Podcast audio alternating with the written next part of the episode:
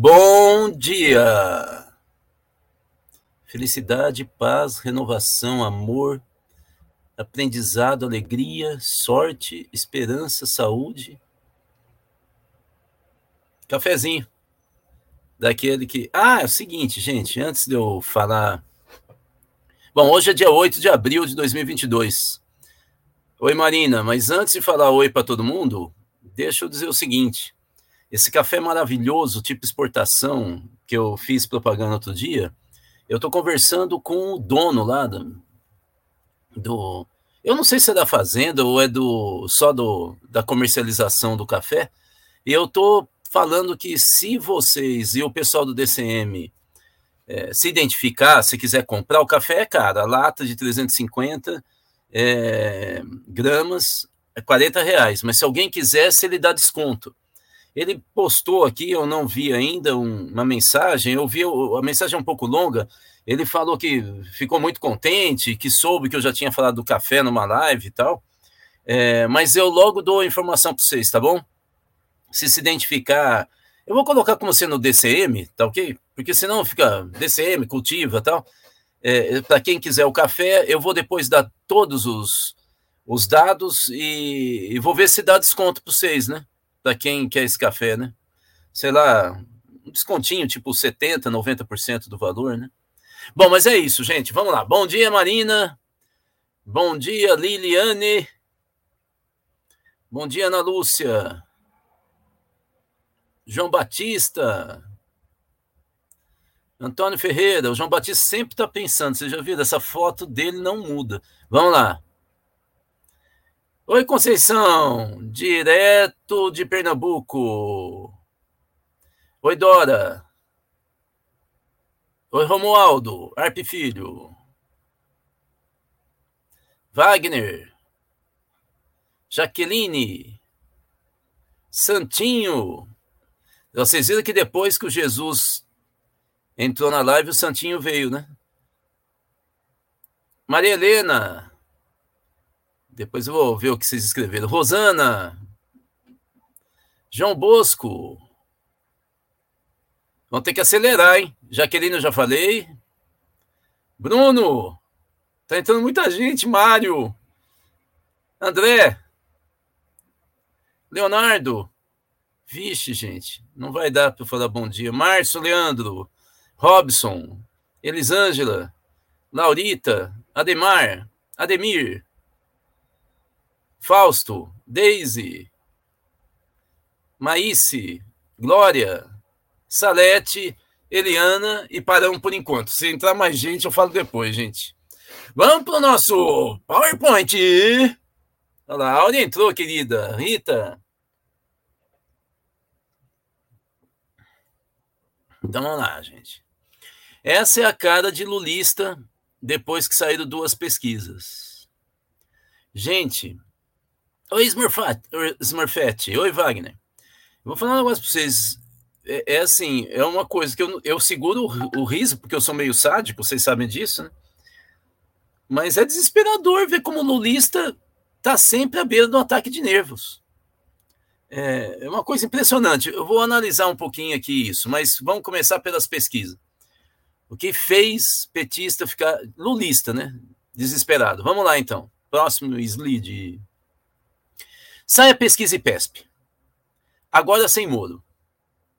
E a pesquisa revela que o Lula está com 44%, o Bolsonaro com 30%. Isso significa que o Bolsonaro subiu em torno de 4%. O Lula está com 14% de diferença. Lulista desesperou. Nem os ciristas que estavam atrás do Moro ficaram tão felizes assim com a pesquisa. Mas o caso de Lulista é um caso de psiquiatria. Nem psicólogo resolve mais a parada. Vamos ver a outra pesquisa que saiu logo em seguida. A Genial Quest. Olha só, Lula com 44, Bolsonaro com 29. Epa, esse aí ele tá menos, hein? Esse aí o rapazinho já tá com menos. Então a diferença não é de 14%, é de 15%.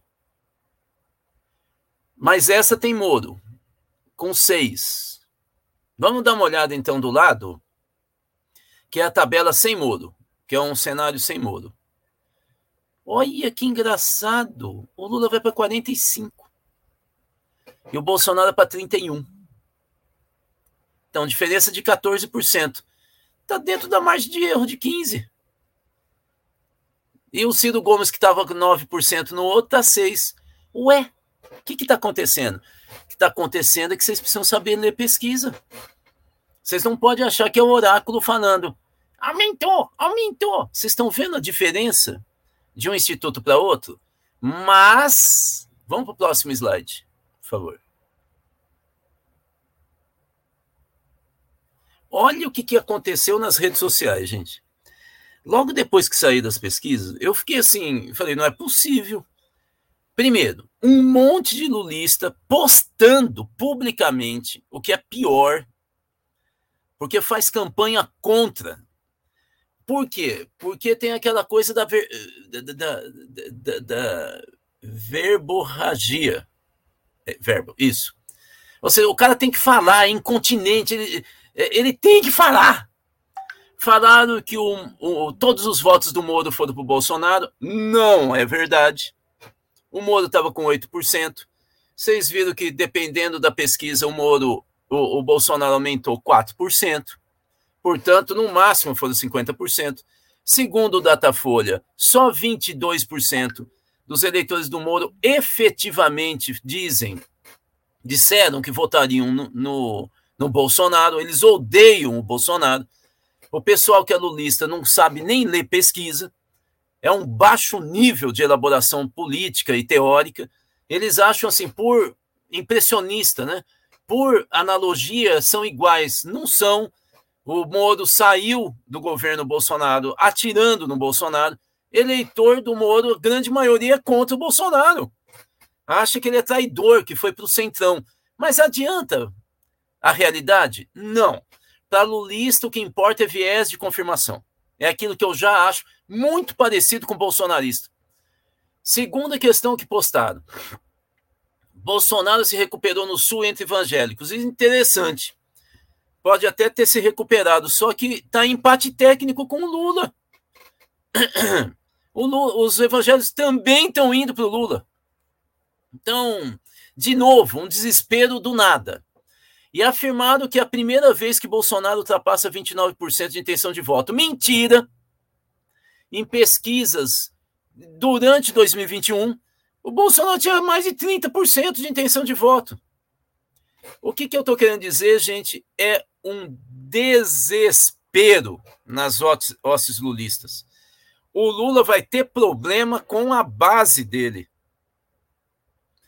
principalmente das redes sociais, é um pessoal despreparado, desesperado, um pessoal que faz campanha contra sem perceber, que desestimula a campanha de outros militantes. É um pessoal horrível, horrível para a política. Vamos então para o próximo slide, por favor. Olha só como é que está no Rio de Janeiro e São Paulo.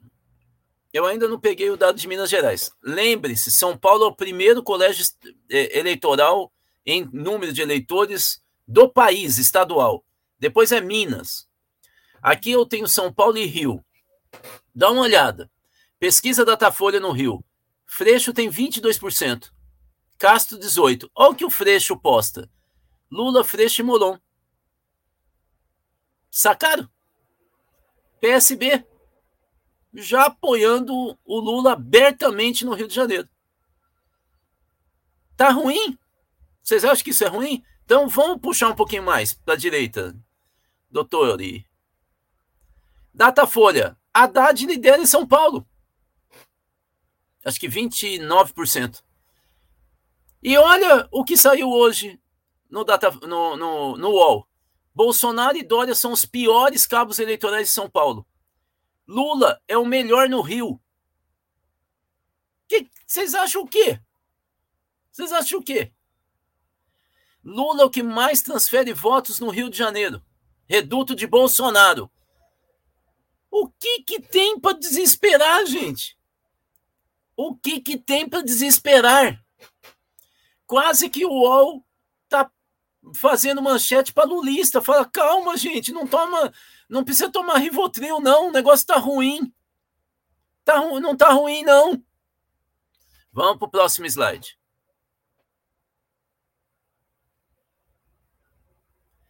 Agora, como que o Bolsonaro e o staff dele interpretou essas pesquisas?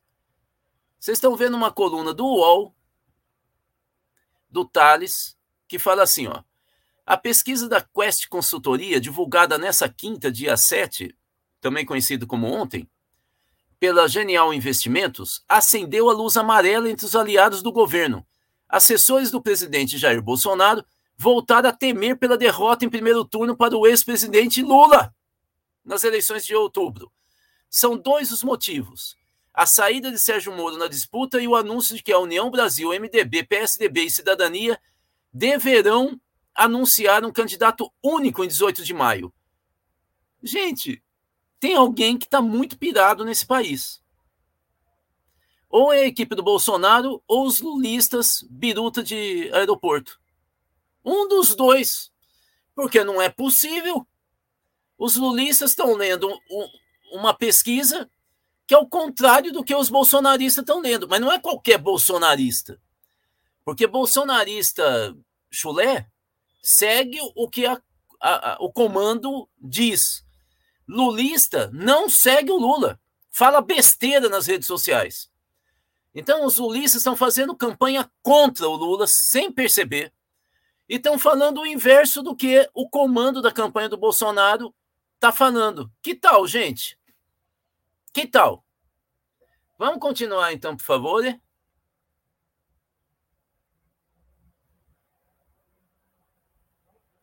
Aqui, nós também temos um monte de notícia, eu, sem contar a educação, né? Um monte de notícia ruim para o Bolsonaro. Por exemplo, que a troca na Petrobras, por falta de nome, tirou o comando da Petrobras da mão do Bolsonaro e do Centrão. Eles estão pé da vida, gente. Olha, nota do Ricardo Noblar, o amiguinho dos seis da Globo. Tá falando que eles perderam. Vamos pegar a notícia da, do lado direito. Polícia Federal intima Jair Renan, o filhote caçula do Bolsonaro, por suspeita de corrupção. Gente, isso porque ele ganhou um carro elétrico de 90 mil reais de presente de uma empresa que tem negócios com o governo. Gente, sinceramente, é para ficar desesperado? É para entrar em pânico? Já perdemos? Não, não é. Veja, ninguém da direita ou da oposição falou o, Lula está em queda. Quem falou foi lulista. Inclusive analistas de Araque, que vários lulistas seguem, acham que são bons, sei lá por quê. Porque pensam como eles, né? Porque são desesperados, né? Vamos para o próximo que não tem nenhum rigor teórico, analítico, técnico. Vamos lá, o próximo. E finalmente, para deixar vocês felizes, o Lula acertou quando que ele vai lançar oficialmente a candidatura dele. Anotem aí, 30 de abril. Aí que a campanha vai começar, gente. Se o Lula marcou 30 de abril, é porque ele já fechou ou estará quase fechada a federação partidária. Porque uma coisa está ligada à outra. E vai começar a campanha em maio. É aí que Lulista vai ter que tomar Rivotril. Eu queria comentar isso com vocês e abrir um debate, porque, para mim, há uma loucura instalada é, no meio do, dos lulistas que se dissemina subjetivamente como é que o Petri, citando Freud, ele fala? É, é, é, uma, é uma solidariedade, é uma solidariedade de massa. Tem um nome é, que ele usa, como que é, Freud? Solidariedade subjetiva. Vamos ver se aparece alguma coisa aqui, ó. Ai, meu Deus. É, é difícil.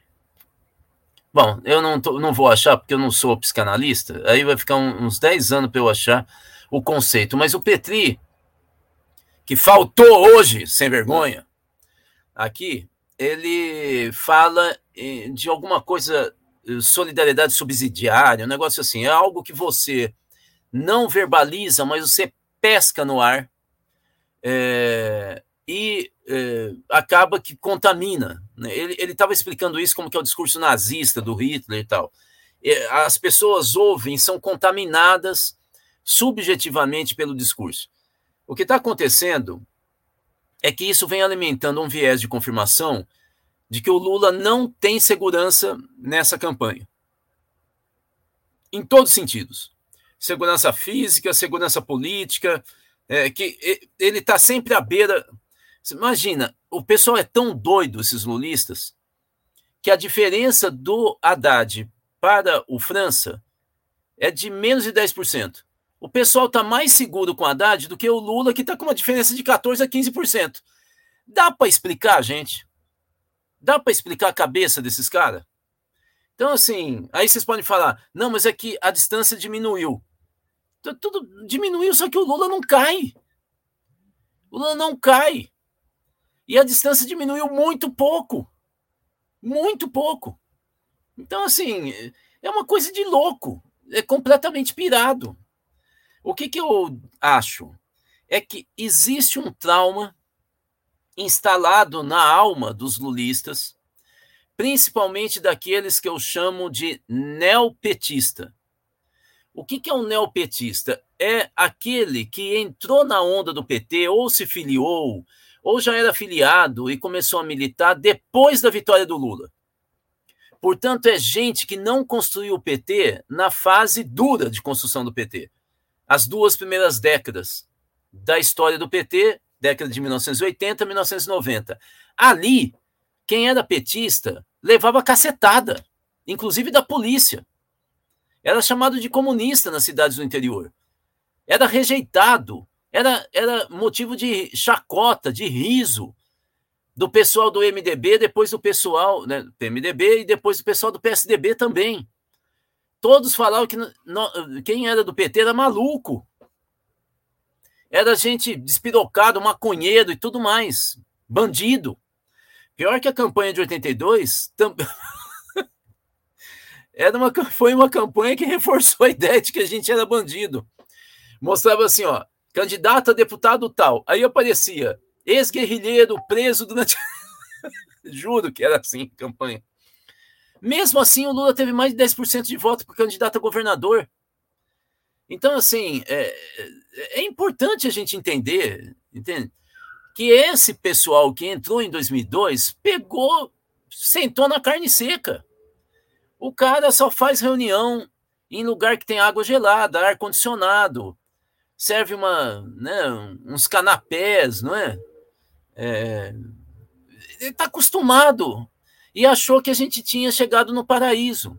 É um pessoal absolutamente despolitizado. É um pessoal que não tem experiência de luta. E aí, com. Por que, que eu falo que é trauma? Quando o paraíso é destruído, com impeachment da Dilma, prisão do Lula que mostra a fraqueza desse novo PT.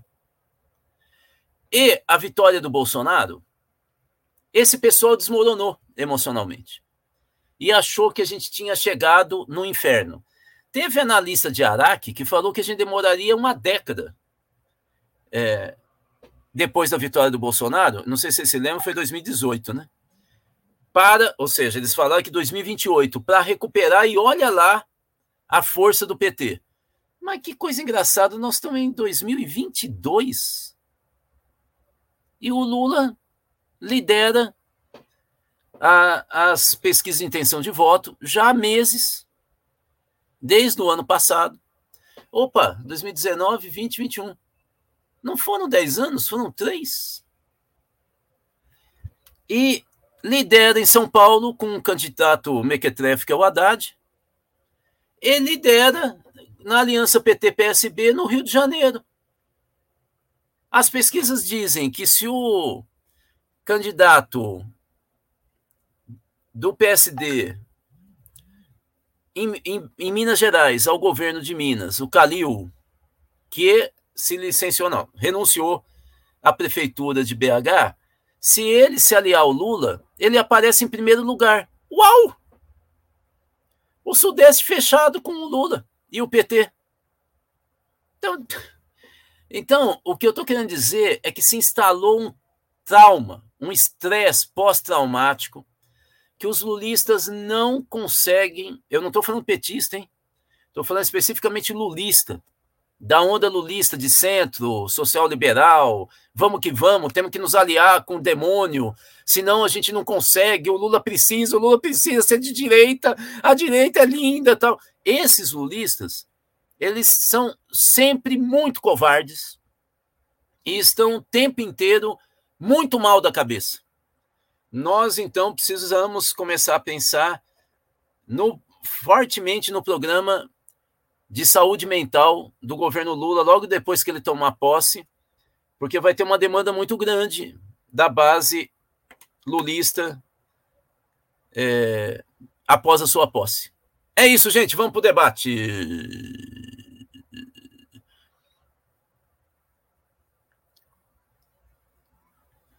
Não tem debate. Tá certo. Falar de mulher é dedo no fiofó e gritaria. Ixi. Mulher, mulher, mulher. Bom, não entendi, Bárbara. Só falta cantar o ponto de pombagira para despertar os machistas dentro do PT. Arreda homem que aí vem mulher. Bárbara, me dá uma luz aí. Você tá falando isso por quê, hein? Eu, tô perdido no espaço. Geraldo, bom dia. Como está a inclinação das juventudes nessas eleições? Jovem vota 55% da juventude, que vai até 29 anos, né? Nas pesquisas, né? Jovem vota no Lula. Majoritariamente. É um dos segmentos mais pró-Lula do país. Porém, nós temos um pouquinho menos de um mês para trazer os jovens de 16 a 18 anos para se cadastrar, listar, para poder votar. É, o índice é o mais baixo é, da história das eleições desde que o, o voto de 16 a 18 anos passou a ser facultativo.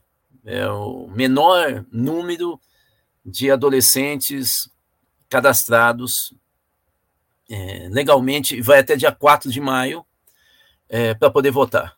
Vamos lá. Vitor, de acordo com as pesquisas, hoje Lula consegue se eleger no primeiro turno? Hum, olha, uh, uh, as pesquisas é, públicas, né, é, registradas no Tribunal Eleitoral, elas não dizem isso, Vitor, mas as pesquisas internas, inclusive do governo federal, é, saiu no UOL ontem, é, dizem que sim, que a possibilidade de vitória do Lula é extremamente madura e isso desesperou uh, o governo e a coordenação da campanha do Bolsonaro.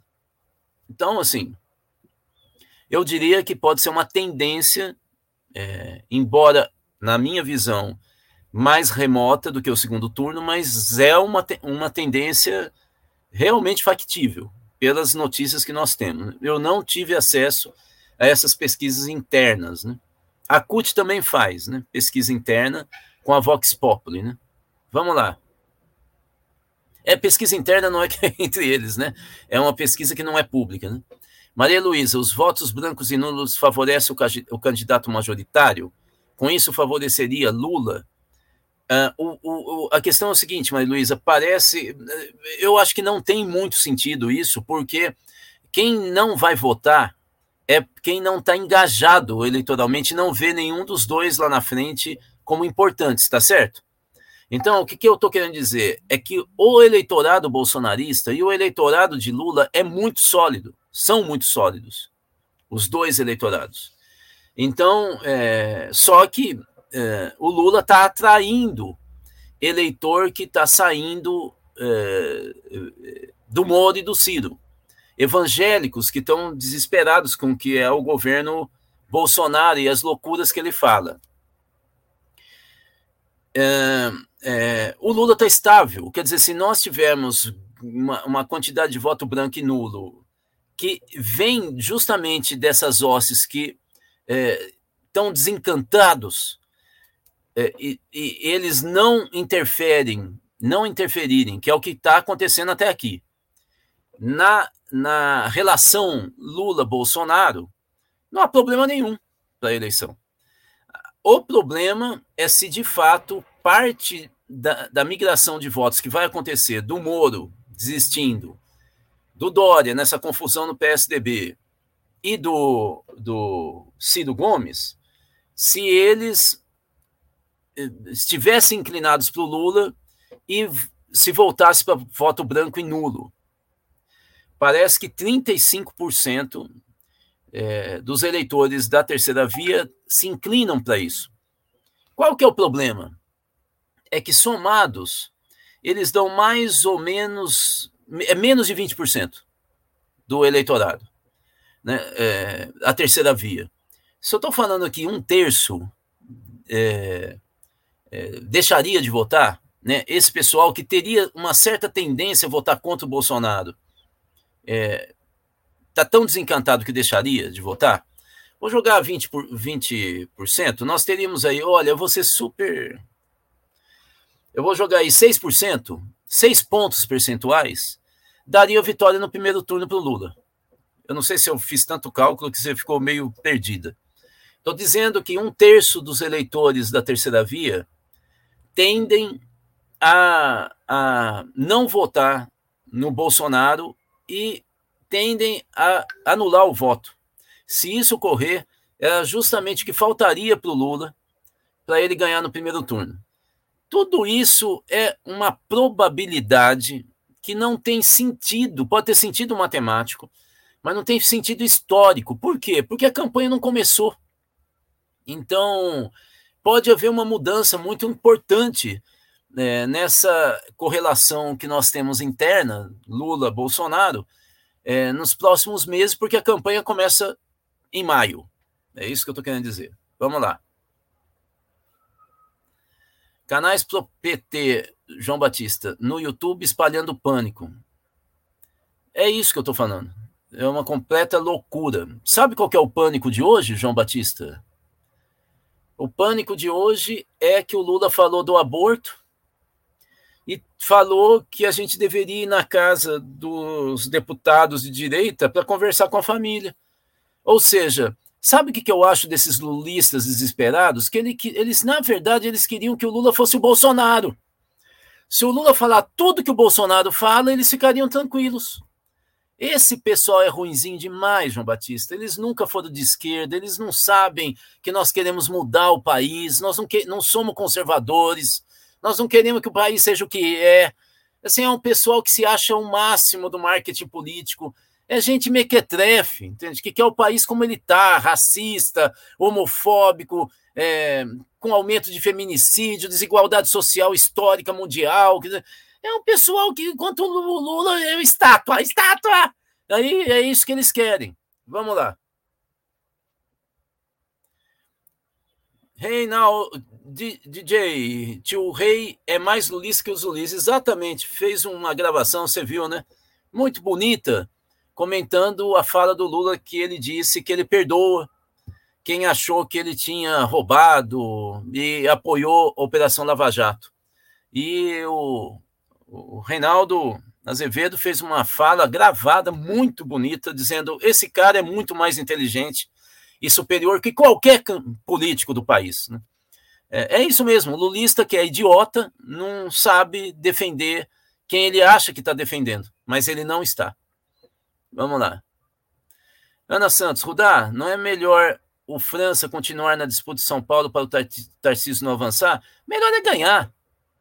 Ana Santos, vou te falar o que é que nós pensamos no futebol. Fala, não é melhor o Brasil pegar a Sérvia do que pegar a Inglaterra ou a Rússia ou sei lá quem? A Itália, a Alemanha. Gente, uma hora vai ter que pegar. Então, assim, cara que quer ser campeão do mundo tem que enfrentar todo mundo. Tem que enfrentar todo mundo. Eu acho que esse tipo de raciocínio é ruim, Ana. Eu vou te dizer por quê. Porque você fica projetando o melhor cenário, se ele não acontece, você fica deprimido. E aí é o pessoal que fala: Eu não falei? Eu não falei que se o França não fosse candidato? Não, não adianta.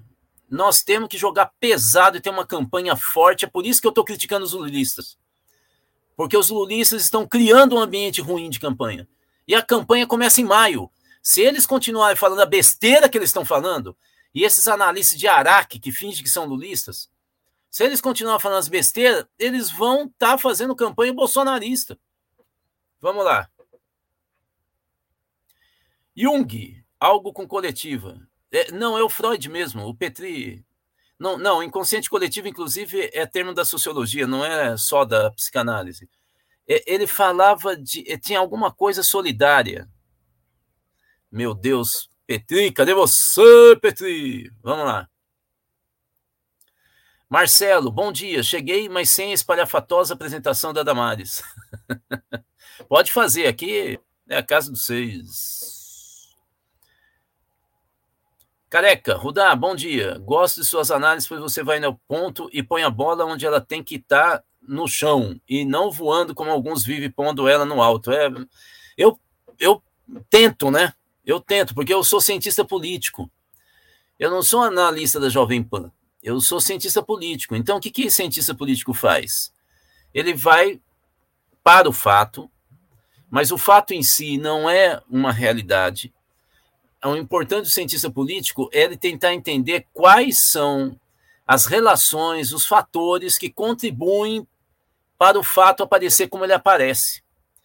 Porque às vezes você assiste o filme do Hitchcock e acha que um monte de pássaro pode ser um prenúncio do fim do mundo, mas na verdade pode ser um desequilíbrio agroecológico que faz com que sobre muita, muito gafanhoto e os passarinhos estão vindo para comer gafanhoto. Então, o cientista político não fica só no fato dos pássaros, do Hitchcock. A gente vai atrás das possibilidades e dos fatores possíveis que levam o fato se apresentar como se apresenta, de tal maneira que o problema não é o pássaro, o problema não é nem o gafanhoto, o problema é você ter monocultura extensiva que atrai gafanhoto. É isso que a gente faz. Por isso que a nossa opinião é tão diferente da opinião de desesperados, analistas desesperados, analistas que têm bola de cristal e a Jovem Pan. É por isso. Vamos lá. Salete, é fenômeno medo de Bolsonaro. Não, é trauma. É pior, Salete. Medo é normal. O Freud explicava que há uma diferença entre medo e pânico. Qual é a diferença? Quantidade. Quimicamente significa um desequilíbrio entre a noradrenalina e a serotonina. Esses dois elementos químicos que neurotransmissores que é, nos fazem equilibrar a satisfação, a, digamos assim, vou inventar aqui, o autocontrole com o medo. Se a serotonina cai e a noradrenalina sobe ou fica aqui, ó, ela não encaixa, digamos assim. E se um não encaixa no outro, eu me desequilibro. E aí, qualquer coisa que na, normalmente me daria medo, o que, que é medo? Medo é plim, um alerta lá do meu cérebro dizendo: olha, tenha cuidado, porque essa rua aí é, é, é, os carros passam voando e não respeitam o sinal de trânsito. Quando tem uma, um desequilíbrio entre a serotonina e a noradrenalina, o que, que acontece? Eu tenho um alerta do medo e ele rapidamente se transforma em morte. Em sinal não é mais amarelo, é sinal vermelho. O que está acontecendo não é medo de Bolsonaro, Salete, é pânico. E sabe o que é pior? É que o pânico paralisa.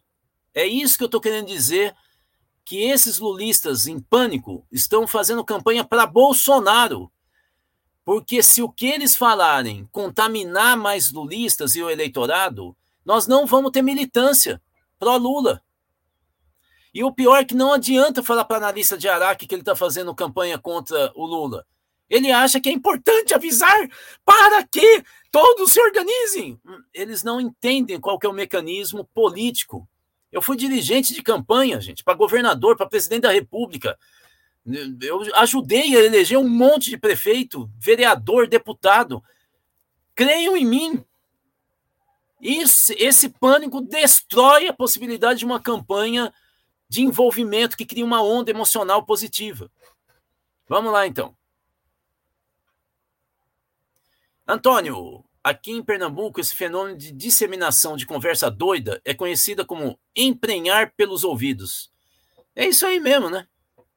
Você está criando um, um filhote falso, né? É isso mesmo. Vamos lá. Marcelo, usar barba já era mal visto. Nossa, cabelo comprido, barba, o jeito de você se vestir, bicho. Você teve uma época nos anos 70, 80 que a gente usava bolsas, não sei porquê. É, é, assim, a alça da bolsa é, ia até o joelho, então a bolsa ficava lá embaixo. Eu, eu realmente não tenho muito clareza por que, que a gente começou a usar essa bolsa. Essa bolsa identificava a gente como bicho grilo. E aí a polícia que usava fusquinha preto e branco ia para cima da gente, no caso de São Paulo. Né? Ia para cima da gente, da Polícia Civil. É, ia mesmo, saía com arma apontada na cabeça da gente. E pedia carteira de trabalho. Porque se não era trabalhador, você era estudante safado. Dava uns tapinha na orelha. Andando na rua. Principalmente se você fosse assistir um, um, um show, por exemplo, São Paulo, que acontecia comigo, eu fui com 16 anos para São Paulo, eu assistia Caetano Veloso no Teatro Municipal e eu ia andando, pô. Eu era. Não tinha grana. Meu pai e minha mãe me davam grana, mas eu consumia quase tudo. No meio do mês eu já estava comendo sanduíche, né? Aí o que acontecia? Eu ia do Teatro Municipal até lá em Santa Cecília, onde é o apartamento que eu morava. E aí a polícia abordava mesmo, gente. Aí, à noite, Aí pegava mesmo a gente. Vamos lá. Aliás, gente, deixa eu falar uma coisinha antes. Ah, hoje eu eu acordei, olhei, você sabe que eu acordo muito cedo, olhei mensagens, eu olho, a primeira coisa que eu faço, ainda deitado. E aí eu vi uma nota no Facebook da Miriam Leitão contando sobre a prisão dela e do Marcelo, que era o companheiro dela na época. Eu fiquei fiquei pensando se eu ia postar ou não, e eu não tive coragem de postar. Porque eu, eu percebi que o relato, embora super importante, é tão angustiante que eu poderia estar tá alimentando justamente isso que eu estou falando que a gente tem que evitar, que é o desespero, o pânico, a tristeza. Mas para quem tem estômago forte e não está é, histérico, é, tente buscar no Facebook essa nota postada pela Miriam Leitão sobre a prisão dela, a tortura. Termina de maneira linda, ela falando dos netos e dos filhos, inclusive aquele que ela quase perdeu na tortura, mas que nasceu, e ela fala: oh, esse meu filho me deu três netos, e um outro filho que veio depois me deu dois netos, ou eu, o contrário. É, eu não gosto muito da Miriam Leitão, já debati com ela em, em acho que Cataguases, que é onde ela nasceu, é, eu acho ela muito arrogante, vocês não têm ideia do debate como foi com ela, eu tentando ser muito gentil com ela, e ela é um, é um trator, né? Mas com essa história de vida também, sendo da Globo, o que, que a gente pode esperar, não é?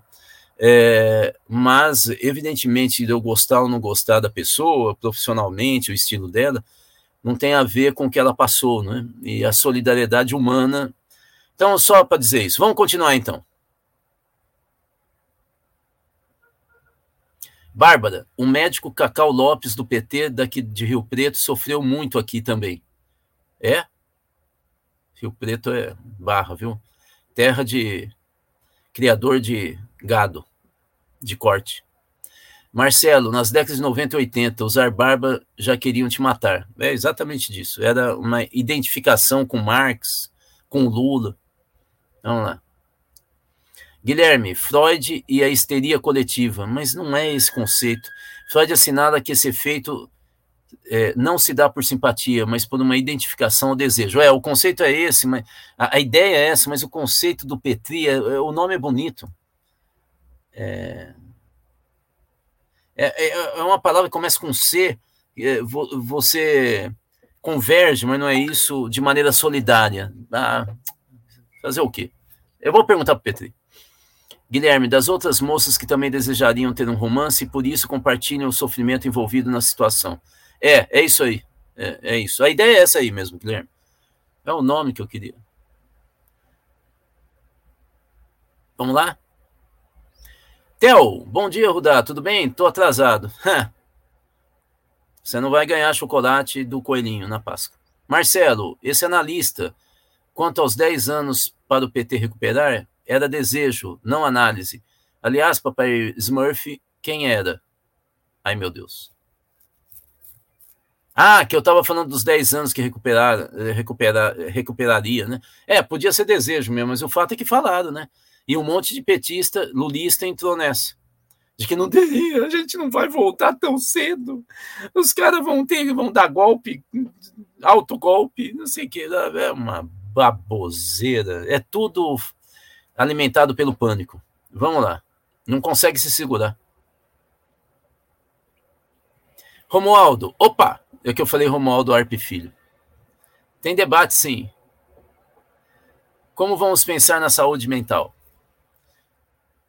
Eu acho que a gente tem que falar duro contra esse pessoal. Falar, cala a boca, bicho. Para com isso. Quando o cara está em pânico, ou ele toma remédio, que é o melhor, ou então você tem que dar uma chacoalhada no cara para ele voltar à realidade. Estou preocupado com a saúde mental, tanto para os militantes como também para o povo em geral. Não, mas o povo em geral no Brasil é forte. Lulista que é fraco. Sabe por quê? Porque o povo em geral, bicho, lava, louva, roça, lava roupa todo dia, que é agonia. É, esse povo é um povo que, que, monta estratégia para poder sobreviver. Lulista que é todo doidão, entende? É esse o pessoal que a gente tem que falar. Cala a boca, filho. Você está falando besteira. Vamos lá. Bárbara. Isso despertou uma ala de macho moralista. Não podemos falar de mulheres, aborto, saúde pública da mulher. Temos que falar sobre economia, aborto ilegal. Não tem nada a ver. Exatamente, Bárbara. Quem é que vai falar que tem poder sobre aborto? Um milhão de mulheres fazem aborto, 250 mil mulheres pobres no Brasil são hospitalizadas. Quem é que vai falar dessas mulheres pobres que fazem aborto clandestinamente? Várias morrem, são contaminadas. Quem é que vai falar isso? Alguém tem que falar. Que é uma questão de saúde pública ninguém está defendendo a, o aborto em si. Claro que tem gente que defende, mas nós estamos falando de saúde pública. É a mesma coisa com droga. Quem é que vai salvar os meninos com overdose se isso é ilegal? Eu preciso ter educação, isso tem que ser política pública.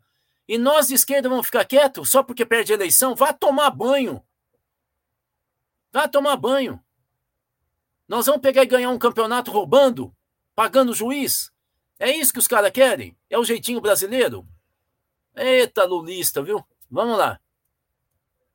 Romualdo, estou fazendo um trabalho com agentes comunitários de saúde no interior e elas encontram uma população extremamente adoecida mentalmente. É verdade, Romualdo. Nós, na, da Cultiva, do instituto que eu presido, a gente faz, é, é, tem um programa que a gente está instalando em vários capitais e cidades grandes no interior do país, chama Comunidades Educadoras. Coloque Comunidades Educadoras Instituto Cultiva, que você vai achar no Google, você vai achar vários vídeos e textos sobre isso é, é, são técnicos da Secretaria de Educação em cada escola que visita as famílias, né? Para levantar um banco de dados, nós estamos agora criando aqui em Belo Horizonte um índice para avaliar a partir de indicadores de saúde mental, renda e assim por diante, convívio, uh, a situação da, dos nossos alunos de rede municipal de ensino e criando políticas que atendam às demandas que o índice apontar. Pois bem, isso que você está falando, nós estamos encontrando aos montes. Aliás, vou te falar uma coisa. A primeira vez que a gente plantou esse programa, Comunidades Educadoras, nós já ganhamos um prêmio nesse lugar, que foi Contagem na Grande, São, Grande BH, 600 mil habitantes, E a, a, as visitas revelaram que 80% dos alunos considerados apáticos pelos professores da rede municipal de ensino tinham um caso de suicídio ou depressão profunda na família. Nunca houve na literatura educacional brasileira relação entre apatia e saúde mental. O que, que nós fizemos, Romualdo? Além de falar com a Secretaria de Saúde, nós fizemos um convênio com a PUC de Betim, que é uma cidade próxima de Contagem, é, que tem um curso, uma faculdade de psicologia, e a PUC de Betim destacou 50 alunos do último ano e professores para fazer um trabalho junto às famílias que a gente identificava em seis meses. Nós mudamos o comportamento, inclusive as notas dos alunos. Romualdo, você não tem. Nós temos que entender que educação, saúde e assistência social tem que se articular num programa único nos municípios. Vamos lá, gente. Fausto, achei interessante o que o Lula falou sobre o aborto, tema que deve ser discutido. Você acha que foi oportuno? Claro que foi. Claro que foi. Nós vamos ficar fugindo do debate? Fala que Bolsonaro foge nós também? Se perder o voto, dane-se. Dane-se. O Lula, o Lula, inclusive, falou o que ele pensa mesmo, porque eu sei que ele pensa isso. Ele logo em seguida falou: Eu, pessoalmente, sou contra o aborto mas eu não posso negar que isso é uma questão de saúde pública. E se eu vou governar o país, eu tenho que falar disso. Corretíssimo. Corretíssimo. Um dos papéis da esquerda é o papel pedagógico, porque nós queremos mudar, então nós temos que falar o que está errado. Nós não temos que ficar defendendo o erro. Lulista é menos parafuso, eles são de direita, é isso que eu estou querendo dizer. Grande parte deles. Vamos lá. Romualdo, as igrejas evangélicas estão, de modo geral, contribuindo para o adoecimento mental. Sim e não. Você sabe que a maioria das pessoas evangélicas que vão para a marcha com Jesus, busque a pesquisa, vou, vou até tentar buscar enquanto estou falando, são a favor do aborto, né? É a favor do aborto, né? Deixa eu ver aqui.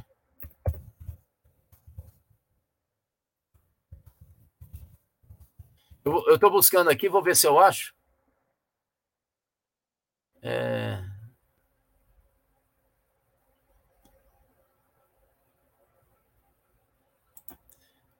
Eu, eu, eu vou ver se eu acho aqui. Onde que tá?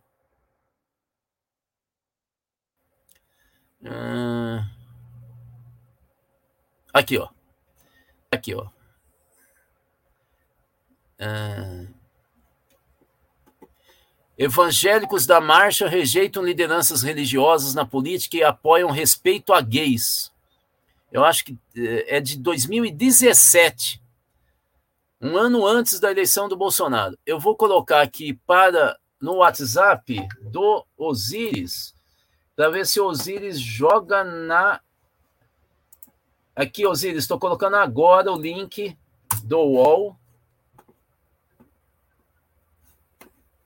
para mostrar para o pessoal essa pesquisa. Vamos lá. Continuando. É, eu imagino, ou eles põem no, na, na tela, ou ele. Marcelo, a postagem da Bárbara sobre a pomba gira e os homens deve ser ligada à questão do aborto. É, depois que eu entendi, né, Marcelo? Não, eu, eu fiquei totalmente perdido. Depois ela explicou.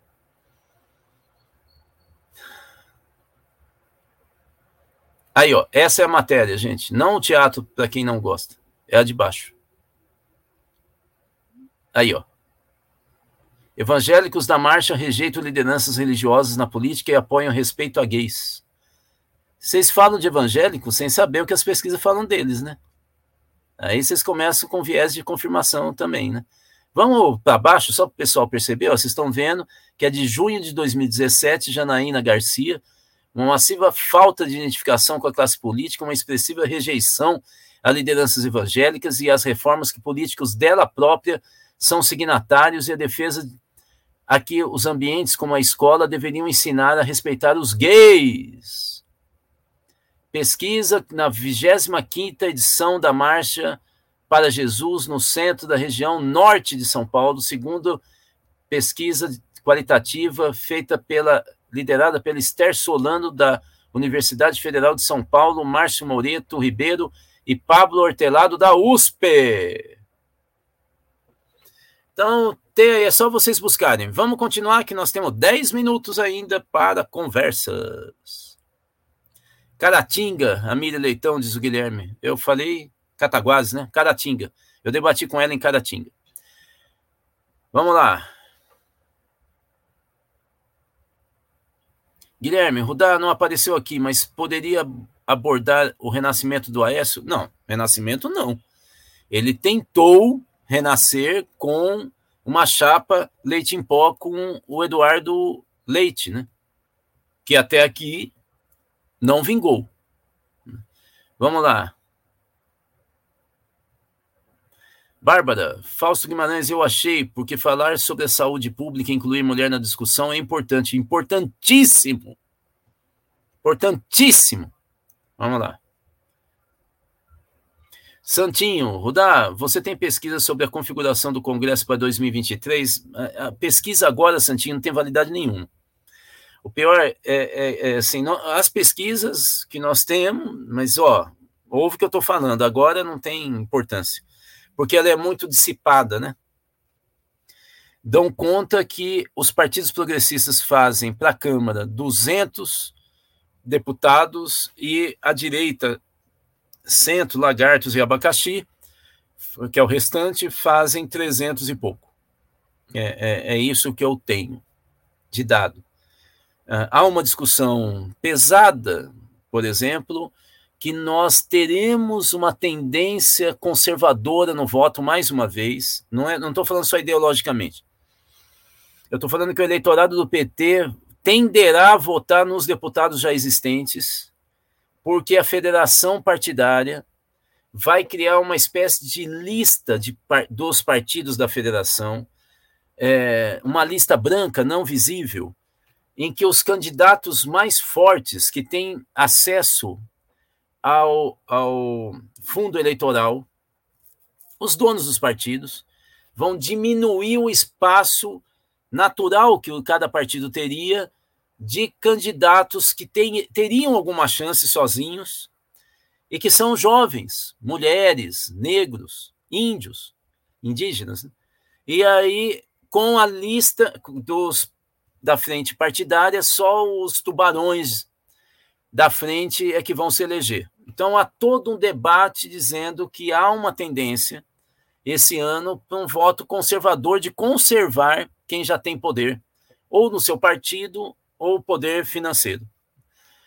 Mas, mesmo assim, a, o Lula puxará, e a, a decepção com a extrema-direita puxará, e com a terceira via, uma bancada de 200 deputados progressistas. O que, que eles estão dizendo que é progressista? É candidato do PT, PCdoB, PV, PSB, PDT, Rede e PSOL. Que esses sete partidos farão de 200 deputados federais. Vamos lá. Bárbara, na hora que ele falou dos métodos abortivos caseiros, ele falou sobre saúde pública, o acesso à economia. Ele não falou só de economia, ele falou de humanismo. Vamos lá. Coraline, como é fácil a esquerda cair na rede? Bastou o Lula falar de aborto, o gabinete do ódio usou e a esquerda mergulhou de cabeça. Tinha que enfrentar o gabinete do ódio. É hora de rachar os crimes do MEC sumiram. Como salvar a esquerda suicida? Fazendo live como essa, vocês falando onde vocês trabalham, com a família. Nós somos assim. E é assim que a gente salva a vida. Vocês são a favor da morte. Nós temos que falar claramente. Vamos lá. E até citar a Bíblia, se for o caso. Vamos pro pau. Para quem acredita, né? Mário Martini, Rudá, por que o PT votou com rapidez a cena política nacional? Voltou Primeiro foi na época do Temer. O Temer fez uma gestão tão ruim, você se lembra que ele não tinha apoio popular. O melhor índice de popularidade do Temer foi 11%, durante toda a gestão dele. Ah, há, há pesquisas que revelaram, inclusive publicado no Estadão, no Estado de São Paulo, no jornal, que mostram que o PT recuperou com o Temer. Com o governo desastroso do, do Bolsonaro, todas as pessoas de bom senso, que não são fanáticas, passaram a apoiar o PT novamente, com a, o fim das ações contra o Lula, na libertação do Lula, uma ação atrás da outra caindo, ficou claro para muita gente, é, se eu não me engano, 60% dos brasileiros, que o Lula foi perseguido. Aí então o PT voltou à tona. Vamos lá. A direita brasileira. Acabou? Guilherme, quem diria? Eleitor de Lula vota com cabresto. Quem diria? Lula é uma espécie de coronel? É. É. Vamos lá. Ademir, bom dia, professor. O que o senhor entende sobre a reação da campanha do Lula ao repique do genocida? Está adequada ou ainda falta mais foco na base? Totalmente inadequada. Totalmente inadequada. Você pode encher outro copo de cerveja aí e beber, Ademir. O pessoal está fazendo besteira, campanha pró-Bolsonaro sem perceber. Vamos lá. Mário, dar como fazer para eleger uma bancada mais progressista? Agora é tarde, viu? Agora é pegar nomes fortes e cravar em cima desse nome, não ficar esse negócio, ah, eu voto nele, nele, nele, nele, nele. Não. Agora é cravar. Cravar, escolher uma mulher, é, negros, e cravar em cima e mostrar que o cara é bom e ir para cima. A gente tinha que ter feito esse trabalho ah, desde o ano passado. Não fizemos. Não é agora que nós vamos. Não é agora. Agora acabou. Agora nós temos bancada do MST é, e da Consulta Popular que estão juntos. Nós temos bancada das coalizões antirracistas do Brasil. Nós temos bancada feminista, bancada da saúde pública. É ir atrás, Mário. É ir atrás, escolher e pá! Jogar pesado. Falar, oh, esse pessoal é bom, eles fazem isso, eles estão lutando contra isso, não sei o que tal. Vamos lá. Maria Cristina, no Rio, 33% votarão nulo, segundo a Datafolha. Como reverter? fazendo a comparação do que foi o governo Lula e o governo Bolsonaro. É isso, é não entrar em casca, pisar em casca de banana. É falar, olha o que o cara fez, olha o que, que ele está fazendo. Não, porque o momento é outro, não é outro, não. Isso aqui o Lula pegou e jogou dinheiro no BNDES. Isso aí foi uma opção. O que, que o Bolsonaro fez com a reserva? Queimou isso aqui, ele tem que falar, não, era, era corrupto. O Bolsonaro é corrupto do mesmo jeito, olha só isso aqui e tal. Ou seja, é não pisar em casca de banana, é comparar, comparar, comparar. Vamos lá. Ademir, bom dia, professor. Eu já respondi isso. Coraline, os milicianos do Congresso superativos para a campanha do genocídio, genocida os políticos de esquerda todos mudos escondidos. Vai ser muito difícil. Calma, Coraline. Você tem bola de cristal? Ué, já acha que não vai mudar? A campanha começa o mês que vem. Aí que vão começar a ser criados os 5 mil comitês pró-Lula no país todo. Que é basicamente um por, por cidade. Vamos lá. Salete, Rudá, como é possível São Paulo atrair tanto picareta? Porque está em decadência, Salete. A desindustrialização do país afeta mais São Paulo, que é o centro industrial do país. Então, há uma sensação subjetiva de decadência, de falta de importância. E aí você reage. Você reage, reage contra o sistema. Seu discurso antissistêmico é da direita e da extrema-direita, é aí que aparece picareta. Se a esquerda fica com esse pânico, falando, não pode falar de aborto, não está defendendo o sistema, fica fácil o bolsonarismo atacar o PT, falar o PT é o atrasado, é o cara que pega dinheiro, eles só querem poder, é, é o pessoal da Fiesp e tal. Fica fácil. Vamos lá. Smurfette, o grande Lúcio Gonzalez, jogador do Furacão, já falou: final não se disputa, se ganha.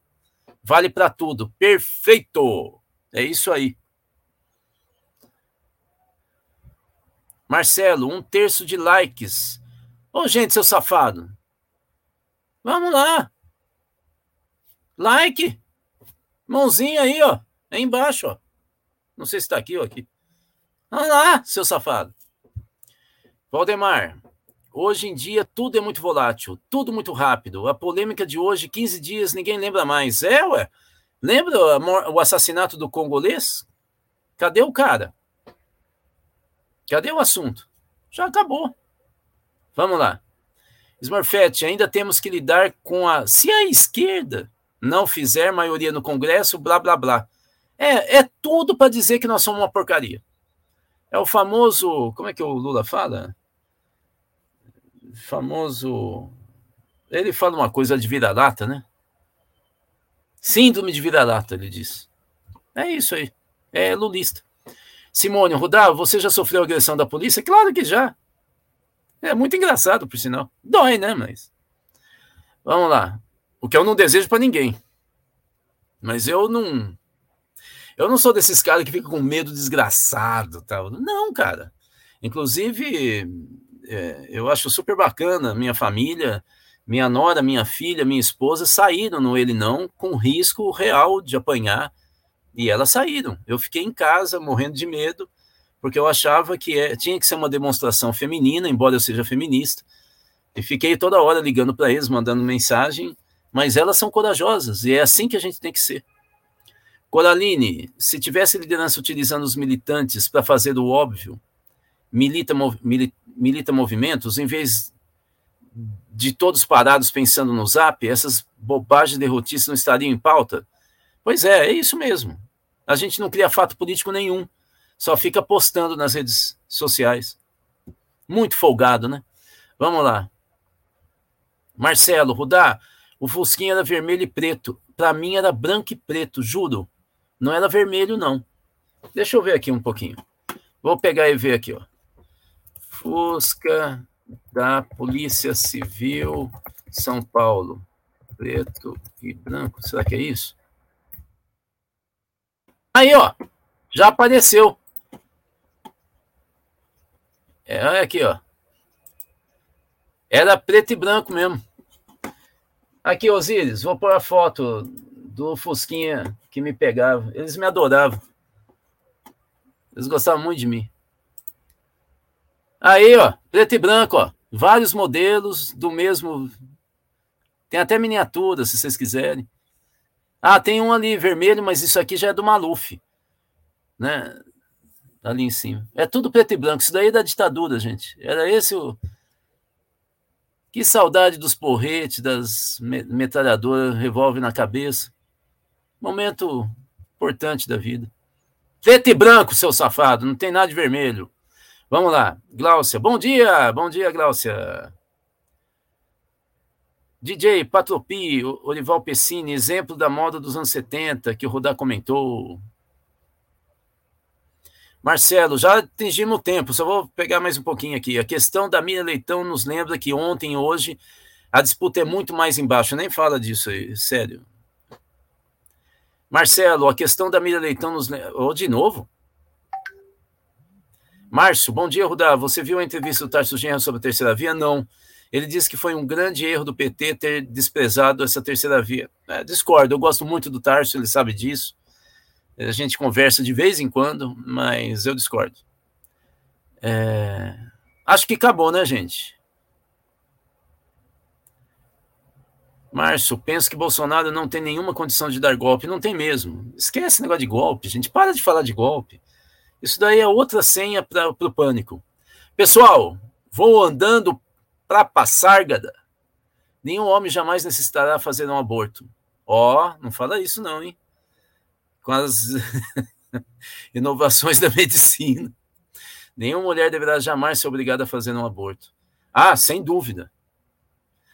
Mulher que julgar necessário deverá ter apoio. É isso aí, Celi. Eu só fico meio assim da gente ficar com item 1. Sei lá, né? Eu li alguma coisa que já estão fazendo isso.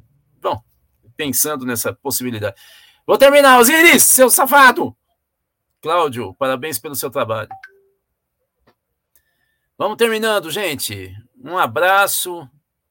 Vamos em frente que atrás vem gente. Tchau, tchau. Ah, uma coisinha antes.